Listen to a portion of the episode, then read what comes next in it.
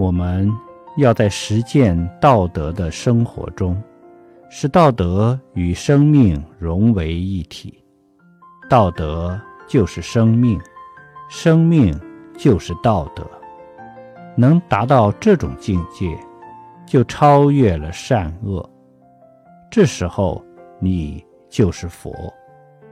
当然，要超越善恶和道德而成佛。恰恰是要通过弃恶从善的修行，最后才能达到超越的境界。